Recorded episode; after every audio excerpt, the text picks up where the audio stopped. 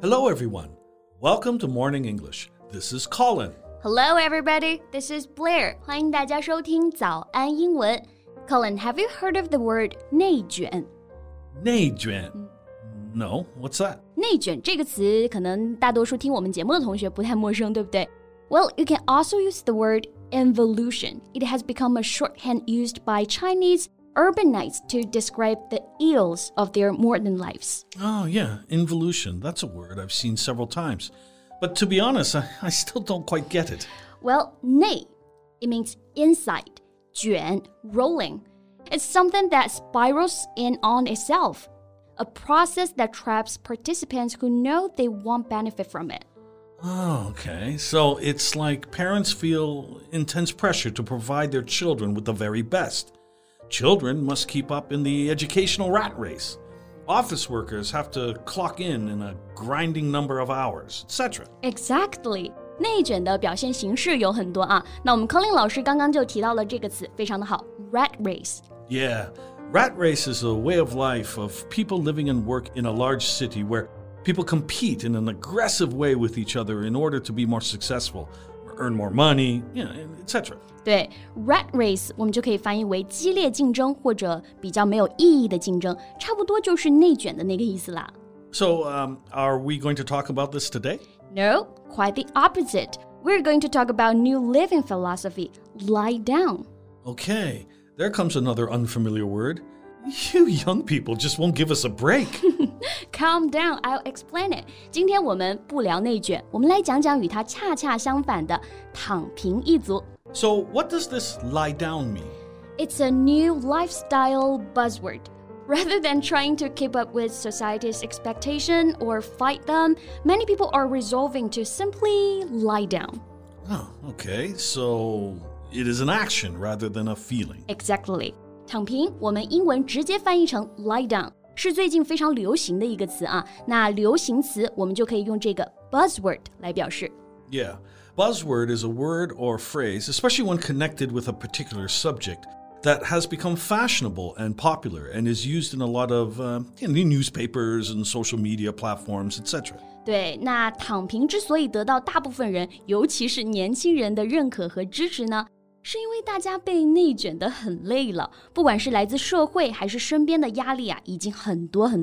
yeah well, I can get that. According to the mainstream standard, a decent lifestyle must include working hard, trying to get good results on work evaluations, and striving to buy a home and a car and making babies. Exactly. Well, so the young people who chose to Tangping just refuse it all? No work, no house, no babies? Well, they loaf around on the job whenever they can, refusing to work overtime not worrying about promotions and not participating in corporate drama，就用我们比较流行的说法就是啊，很佛系。Okay, I kind of get that. And here we can learn a new phrase, loaf around. It means to waste time being idle, to spend time doing little or nothing. For example, my mother always says, quit loafing around and help me take out the trash. yeah, that's a good one. Loaf around 我们就可以翻译为无所事事。那这个词跟躺平的这个人生哲学呢，还是比较契合的。Well, compared to involution, I prefer the lie down philosophy. Why? To lie down is a rational choice rather than a negative attitude. For some young people, it's a, a way to unburden themselves. Colin 老师算是一个躺平党啊，他觉得躺平对有些人来说呢是比较理性的一个选择，而不是消极的态度。那理性的选择，我们就可以用 rational choice。Yes, when you can't catch up with society's development, say rocketing home prices, tangping is actually the most rational choice. The reason why I left Shenzhen is the skyrocketing home prices. See, that's what I mean. Sometimes it's not your fault. 确实啊，现在的这个房价问题啊，也是让很多年轻人不想再继续努力的原因了。因为不管你怎么努力，好像都还是达不到。比如过高的房价就让人望而却步，那飞涨的房价，我们就可以用 skyrocketing home prices 来表达。Yes. Are you for or against this lie down philosophy?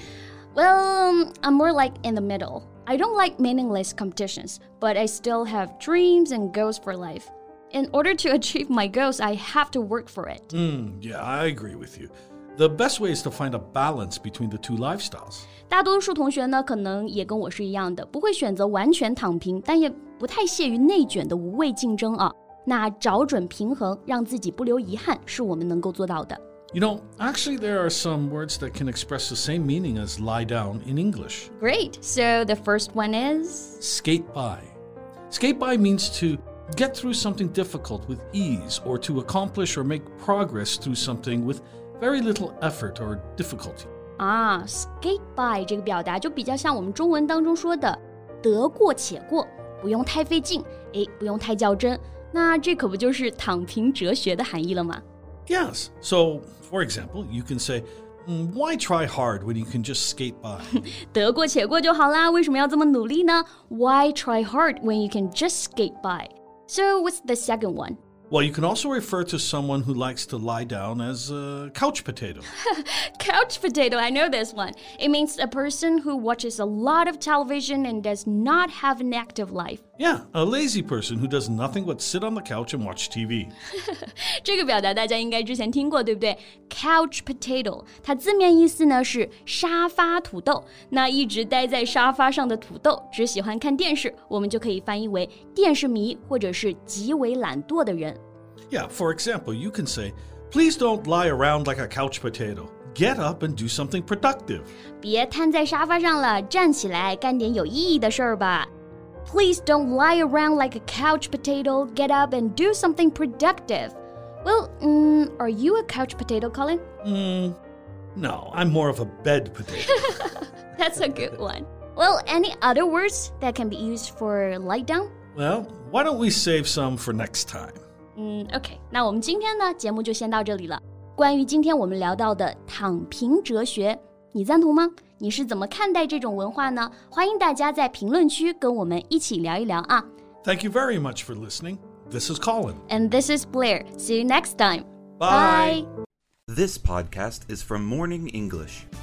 学口语就来早安英文。